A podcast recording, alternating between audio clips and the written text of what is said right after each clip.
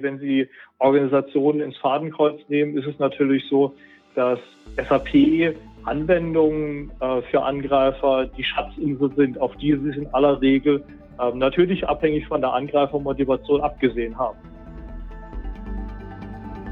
Wir sind zurück mit GoCIO, dem Podcast des IT-Unternehmers Matthias Hess. Matthias Hess kümmert sich um die Prozesse rund um eine gelungene IT-Infrastruktur und das Management rumherum. Die Podcast-Reihe ist so vielschichtig und so geht es heute um einen ganz wichtigen Aspekt. Es geht um die Sicherheit in den IT-Umfeldern. Was liegt da näher, als den Podcast mit diesem Titel jetzt und heute zu besprechen?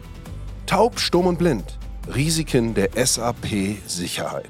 Was verbirgt sich dahinter? Welche Potenziale sind zu wecken? Und worauf ist zu achten? Herzlich willkommen, Matthias Hess. Ja, IT-Sicherheit. Sicherlich eins der großen Themen, die unsere Zeit im Moment bestimmen. Auf der anderen Seite immer noch ein Thema, was viele Leute nicht so weit oben auf der Agenda haben, wie das eigentlich sein müsste. Heute habe ich hier zu Gast Marco Hammel von der Firma No Monkey. Marco, schönen guten Abend. Hallo Matthias, freut mich. Ja, Marco, taub, stumm und blind im Rahmen von SAP Security. Was sagt uns das? Kannst du dich vielleicht kurz vorstellen? Ja, Matthias, die drei Attribute, die haben viel mit, äh, mit unserem Firmennamen zu tun. Das, äh, als gesagt, No Monkey. Das ist das, was äh, mein Co-Gründer Jochen Fischer und ich in unserer beruflichen Vergangenheit, die letzten sechseinhalb, sieben Jahre in verschiedenen Rollen beobachtet haben bei äh, SAP-Anwendern, also bei Unternehmen, die SAP einsetzen, äh, dass das Thema Anwendungssicherheit um SAP eben genauso gehandhabt wird. Dass äh, der eine Teil, der taub ist, nicht richtig zuhört, äh, der andere Teil, der stumm ist, ja, nicht, nicht wirklich die wichtigen Sachen zur Sprache bringt der dritte Teil blind ist und die Probleme nicht erkennt oder nicht erkennen möchte. Also das ist auch meine Erfahrung, meine Beobachtung, dass viele Leute diese Gefahren, die da lauern, überhaupt nicht wahrnehmen. Hast du mal ein paar Beispiele, wo du, sag ich mal, diese Gefahr deutlich machen kannst, wo wir heute schon, sag ich mal, oder wo Unternehmen sich heute schon massiven Risiken aussetzen, gerade im SAP-Umfeld, wo man oder wo viele eigentlich der Meinung sind, da wären sie sicher? Ja, also man findet sehr, sehr häufig das Phänomen bei SAP-Anwendern, dass äh, der Bereich SAP-Sicherheit für sie so unter dem Bereich Identity und Access Management fällt. Also die zentrale Kernaufgabe darum herum. Das ist auch ein ganz, ganz wichtiger Bereich, aber nur einer von ganz, ganz vielen Bereichen, wenn es darum geht. Wiederum aus der Anwenderperspektive ist es natürlich so, dass äh, ja, SAP-Anwendungen primär schnell und verfügbar sein sollen. Also man möchte seine Transaktionen schnell abwickeln und, und ähnliches. Und äh, hat aber auch dann wiederum gegenüber so einer SAP-Anwendung eine sehr, sehr hohe Vertrauensstellung, dass äh, die, wenn man da die Daten reingibt oder sich Daten abholt, dass die korrekt verarbeitet werden. Aus der Angreiferperspektive wiederum, das ist natürlich auch primär so meine Aufgabe, dass ich so ein bisschen verstehe, wie agieren Angreifer ja, wenn Sie Organisationen ins Fadenkreuz nehmen, ist es natürlich so, dass SAP Anwendungen äh, für Angreifer die Schatzinsel sind, auf die sie in aller Regel äh, natürlich abhängig von der Angreifermotivation abgesehen haben. Ein ganz konkretes Beispiel zu nehmen, wenn ich als Angreifer, als, als Cyberkrimineller feststelle, okay, ein Unternehmen setzt SAP ein und ich habe als einer der klassischen Angriffsmethoden heutzutage eben mit Ransomware, also Erpressungssoftware, die Möglichkeit, entsprechende SAP-Installationen zu verschlüsseln, äh, weiß ich als Angreifer, ich kann einen signifikant höheren Erpressungsbetrag verlangen von dem Unternehmen, wie wenn ich nicht in der Lage äh, wäre, eben äh, diese Installation zu kompromittieren, sondern gegebenenfalls nur ein paar Windows-Clients oder ähnliches weil man eben damit schon, sag ich mal, im Wesentlichen, wenn SAP, was ja die Regel ist, äh, sag ich mal, das bestimmende System ist, dann eben auch alle Daten äh, dieses Unternehmens sozusagen in, in, in, in, in Haft nimmt oder eben damit gute Erpressung äh, machen kann. Ähm, hast du noch andere Erf äh, Beispiele aus deiner langjährigen Erfahrung, wo jetzt, sag ich mal, vielleicht nicht unbedingt nur Hacker, sondern wir sehen ja auch, dass äh, teilweise die Bedrohung auch von innen kommt, also mhm. eigene Mitarbeiter hier durchaus eine gewisse Art von Bedrohung auch darstellen können. Hast du da nochmal ein Beispiel in die Richtung? Ja, absolut. Also das, das Thema der interne äh, Angreifer, also sprich, wie man sagt, der, der Grumpy Administrator oder auch äh, der Mitarbeiter, der versucht, sich am Unternehmen zu bereichern. Das ist immer so das klassische schon Sicherheitsproblembild im Bereich SAP-Sicherheit gewesen, ganz klar, mit dem man auch über Jahre in vielen Unternehmen relativ viel Aufwand bereits betrieben hat, um so Themen wie Funktionstrennung etc. in SAP-Installationen sauber unterzubringen. Da gibt es in jedem Unternehmen üblicherweise dann aber auch immer noch Baustellen. Und ja, die Umsetzung von Funktionstrennung ist natürlich immer da limitiert, wenn sich mehr als, äh, mehr als einer, also sprich zwei oder mehr zusammentun, um genau auch eben diese Funktionstrennung wieder zu umgehen. Und da braucht es dann schon sehr, sehr herausfordernder oder sehr, sehr weitgehender Mechanismen, um, um solche Betrugsszenarien etc. feststellen zu können. Mhm. Aber um einfach auch mal ein konkretes Beispiel zu nehmen an äh, ja, Auswirkungen, die damit einhergehen, 2019, ähm, Oktober 2019, relativ prominent beispielsweise bei Porsche ein Fall, dass aufgrund von eines, eines Hardware-Fehlers in der zentralen Hardware-Komponente die SAP-Installationen nicht verfügbar waren für drei Tage. Und das hat einfach mal zum kompletten Produktionsausfall auch für den kompletten Zeitraum geführt. Also natürlich, Betriebssicherheit ist ein ganz, ganz zentrales Thema, womit sich äh, Unternehmen gerade im fertigen Bereich mit SAP-Sicherheit auseinandersetzen. Aber es gibt auch ähm, ja, öffentlich bekannte, also wo man auch explizit darauf realisieren kann, äh, Sicherheitsvorfälle, die von Angreifern ausgelöst worden sind. Beispielsweise in 2015, also mit einer der größten bekannten Sicherheitsvorfälle im SAP-Bereich, als ja über 21,5 Millionen Datensätze von, also personenbezogene Datensätze vom OPM, also vom Office of Personal Management der Vereinigten Staaten, durch Angreifer aus deren SAP-Installationen entwendet wurden. Wir haben ja jetzt den, den Titel Taub, Stumm und Blind. Wie begegnet ihr denn dieses, diesem Verhalten mit, mit eurem Angebot?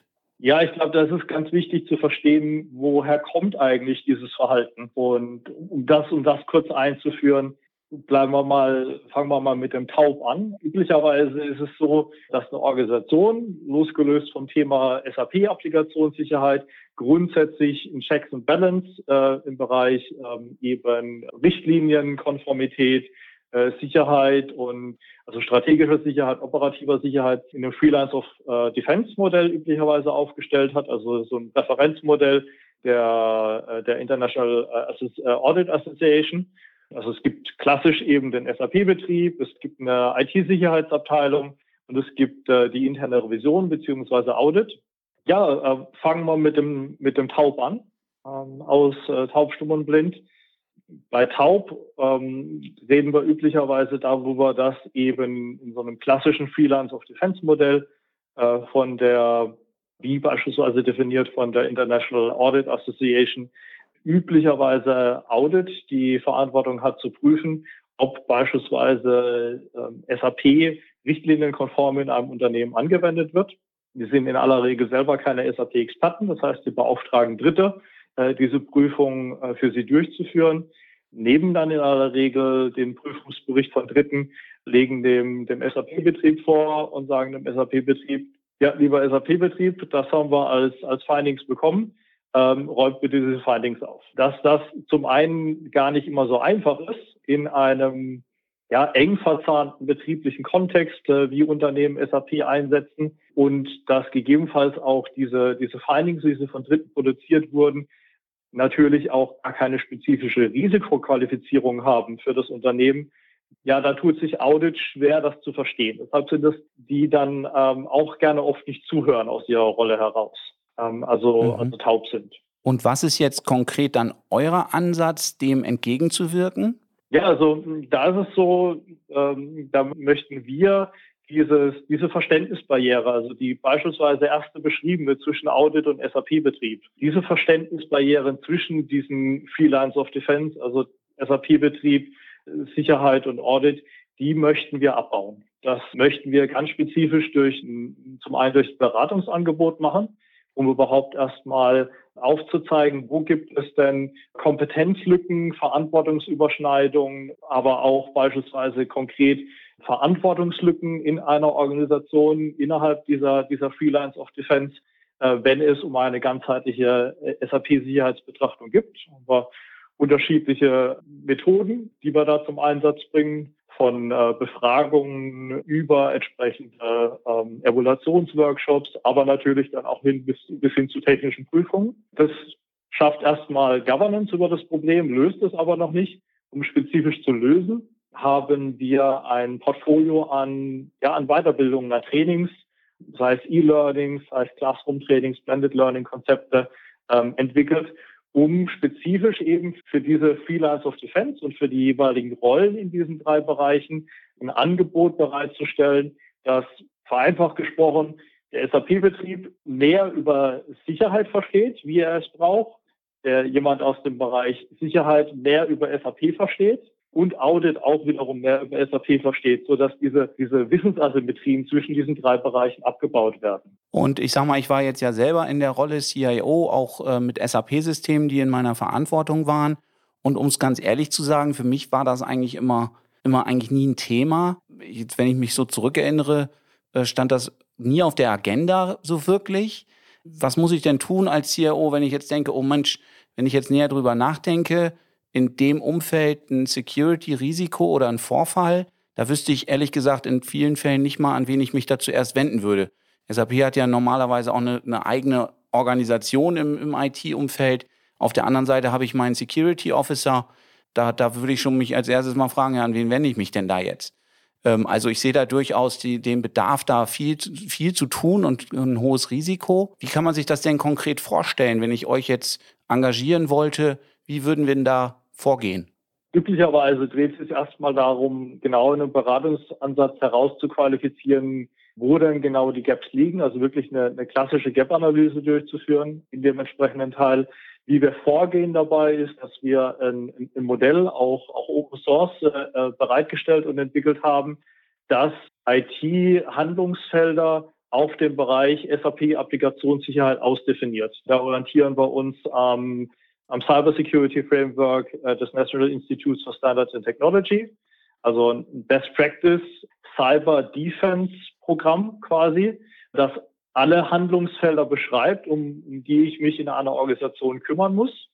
Das haben wir speziell für SAP ausgeprägt, ähm, also für, für die klassischen Handlungsbereiche eben auch, das ist angesprochen, unter der Bewandtnis, dass SAP üblicherweise in der IT in einer eigenen Organisation äh, aufgesetzt ist, so dass wir darüber auch wieder diese Verständnisasymmetrie beseitigen können, insofern, dass wir dem Security-Experten die Security-Sicht auf die Problematik geben und dem SAP-Experten die SAP-Sicht auf die entsprechende Problematik. Und anhand dieser Kategorisierung der, der verschiedenen notwendigen Handlungsfelder im Bereich SAP-Sicherheit können wir die einzeln ausqualifizieren mit eben Maßnahmen von der technischen Prüfung bis hin eben zu einer Expertenbefragung und bekommen dann ein ganz einheitliches Bild. Das Werkzeug, das wir dafür anwenden, das nennen wir die äh, sogenannte No-Monkey äh, Security Matrix.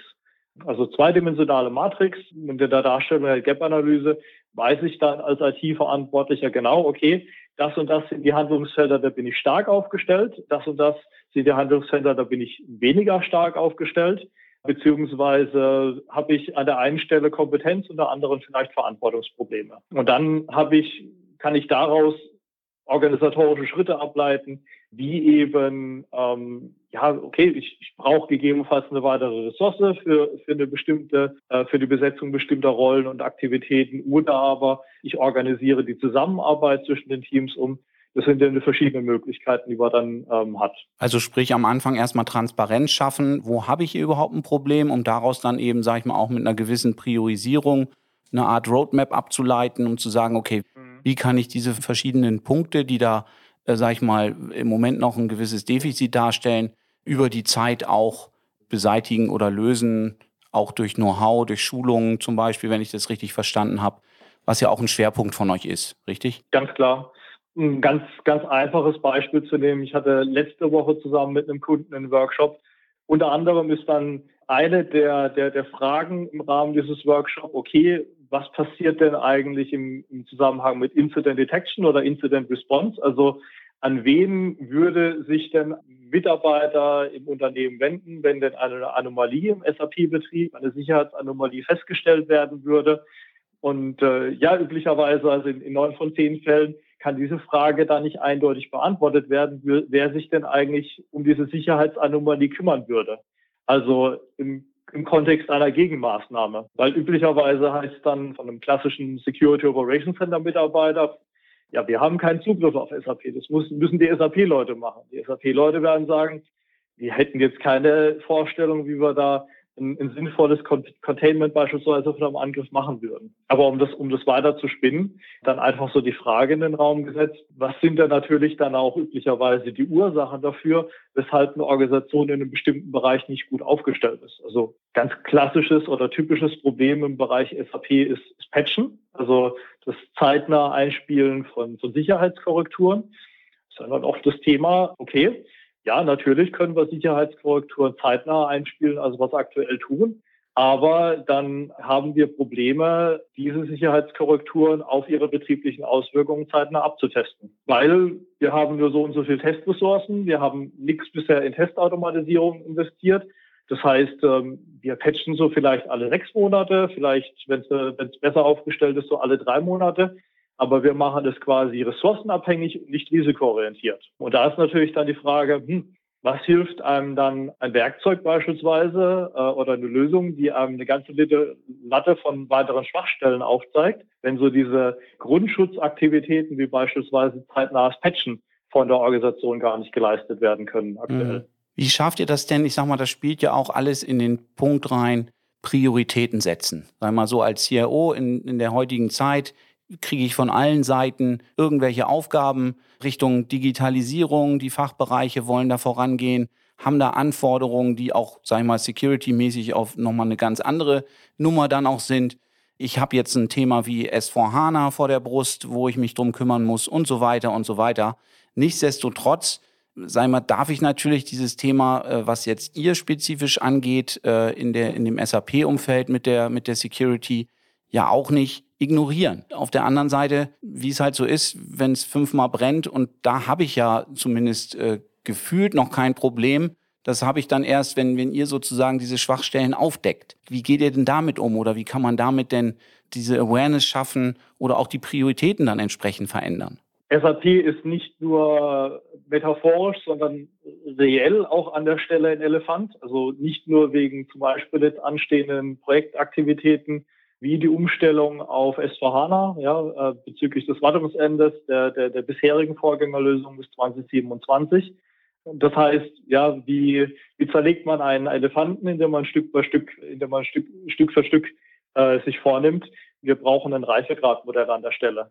Man, es, es gibt nicht sozusagen den Ansatz, dass man sagt, man macht jetzt irgendwie drei Monate Projekt und dann ist man sozusagen von Zero to Hero in dem Thema in seiner Organisation, sondern es ist was, was, was man grundsätzlich natürlich im, im Kontext Security, aber ich sage, SAP ist dann nochmal wirklich ein Referenzbeispiel dafür, wo man sich als Organisation ranarbeiten muss, ja üblicherweise in vielen Fällen aus einer 20 Jahre oder noch älteren Betriebshistorie mit SAP. Also das ist ja auch, auch eine Wahrheit, dass da ein, ein großes historisches Vermächtnis üblicherweise ist, dass, äh, dass Organisationen mit SAP quasi auch mit sich rumtragen, mhm. äh, dem entledigt man sich nicht von einem auf den anderen Tag. Deshalb haben wir unter anderem auch ein Reifegradmodell äh, dafür definiert und zu, zu gucken, okay, im, Rahmen dieser Matrix, also der normalen Security Matrix, also der Aufschlüsselung von Sicherheitsaktivitäten äh, im Bereich SAP, da sind erstmal nicht alle alle Felder gleich wichtig, sondern ich muss bestimmte Felder, bestimmte Grundschutzaktivitäten vorrangig implementieren, bevor ich mich um andere Bereiche kümmern sollte. Einfach um da den, den Unternehmen einen Leitfaden zu geben. Ja, das, das muss grundsätzlich der Ansatz sein. Das, das Schlimmste, was man machen kann, ist nichts zu tun. Also quasi in Ohnmächtigkeit die Hände von sich zu strecken, weil das muss nicht sein. Ähm, das ist ein zentraler Grund, weshalb wir das Unternehmen gegründet haben, weil wir gesehen haben, dass äh, gerade auch dann IT-Verantwortliche viel Geld in die Hand genommen haben, wenn sie das Problem zwar quasi erkannt haben, das grundsätzliche Problem, aber nicht wissen, wie sie es angehen sollen, dann nimmt man in aller Regel Geld in die Hand und quasi versucht damit das Problem zu lösen. Aber man kann auch mit kleinen Maßnahmen, mit gezielten Maßnahmen erheblich sein Risiko reduzieren in dem Bereich. Also da wären wir wieder beim Thema taub, blind und stumm. Ich sag mal so, den Kopf in den Sand stecken, hilft da nichts. Ähm, wie würdest du dem denn begegnen, wenn ich jetzt als CIO die Meinung hätte, okay, ich stelle in ein, zwei Jahren auf S4 um, muss ich da jetzt noch in meinem R3 großartig was tun oder setze ich das lieber dann vernünftig im Rahmen meines S4-Projekts auf? Wie, wie werden da die beste Vorgehensweise? Ja, das ist, das ist eine ganz, ganz spannende Frage, auch in Bezug auf die, auf die kulturelle Motivation, also Stichwort Digitalisierung, die da ein Unternehmen in dem Bereich hat, wenn es eben den Weg von ich sag mal, klassisch Enterprise Core Components oder der Business Suite nach, nach S4HANA macht. Da ist, da fängt schon die grundsätzliche Frage an, mache ich es denn als Organisation, weil ich es machen muss? Ja, also weil mich in Anführungsstrichen der Hersteller SAP dazu zwingt, das zu tun, weil ich sonst eben keine Lösung mehr, für die ich Wartung äh, habe, zur Verfügung habe. Wenn das der Fall ist, dann wird üblicherweise der Transformationsansatz eher ein Brownfield-Ansatz sein, also dass ich versuche quasi meine Prozesse und natürlich damit auch mein, meine Anpassungen aus der Vergangenheit in diese neue Welt zu überführen. Was ja immer noch durchaus sehr, sehr gut möglich ist. Ähm, so dieses Thema SAP ist immer upgradefähig. Das gilt auch mit dem Weg von den bisherigen auf, auf Lösungen auf S4HANA. Das bedeutet aber, wenn ich diesen Ansatz mache, dann nehme ich natürlich auch meine ganzen Sicherheitsaltlasten mit aus der Vergangenheit. Also sag mal, äh, ABAP-Code, der vor 20 Jahren produziert wurde, ohne als, äh, oder dass es irgendwelche ja, Code Security Guidelines oder ähnliches für diese Zeit gegeben hätte. Anbindungen an, äh, an Drittsysteme, die äh, keine, keine verschlüsselte Kommunikation erlauben und ähnliches. Also wenn ich diesen Weg gehe, dann habe ich eine signifikant größere Herausforderung in diesem Brownfield-Ansatz, dass ich natürlich idealerweise jetzt schon anfangen müsste, weil natürlich die Risiken ja auch inhärent für die aktuelle Installation bestehen, ja, diese Sicherheitsvermächtnisse oder Unsicherheitsvermächtnisse aus meiner Installation zu beseitigen. Das heißt, ähm, ich würde jetzt nicht warten, mich zurücklehnen und sagen, Mensch, jetzt, jetzt warte ich auf das S4 und dann kümmere ich mich drum, sondern gerade, ich sag mal, viele Firmen werden ja den Brownfield-Ansatz wählen Mhm. sodass auch wenn ich jetzt schon dort beginne und gewisse ähm, Themen angehe, dass das sozusagen nicht verloren ist, sondern ich das dann ja auch mitnehme in die S4-Welt. Ja, absolut. Ja. Und äh, das, wenn man jetzt diese Themen schon angeht, also sprich auch mit in den Regelbetrieb mit reinnimmt, dann macht das natürlich mein Projekt auch grundsätzlich beherrschbarer. Also versus ideal, also versus diesem Worst-Case-Szenario, ich mache mein Transformationsprojekt und kurz vor Ende des Transformationsprojekts mache ich klassischen Pentest und mir bröckelt dann quasi im Pentest die, die komplette Sicherheitsarchitektur äh, der ja, meiner, meiner neuen S4HANA Brownfield-Welt auseinander, äh, weil ich äh, eben diese ganzen Vermächtnisse mitgenommen habe, äh, ohne sie aufzuräumen. Hm, vielleicht wäre es da auch eine Idee zu sagen, pass auf, als CIO habe ich diese SAP-Anwendung, die vielleicht schon, als ich gestartet bin, schon zehn Jahre im Einsatz war, sozusagen so übernommen, wie sie war. Okay, kann ich mich vielleicht auch ein Stück aus der Verantwortung ziehen.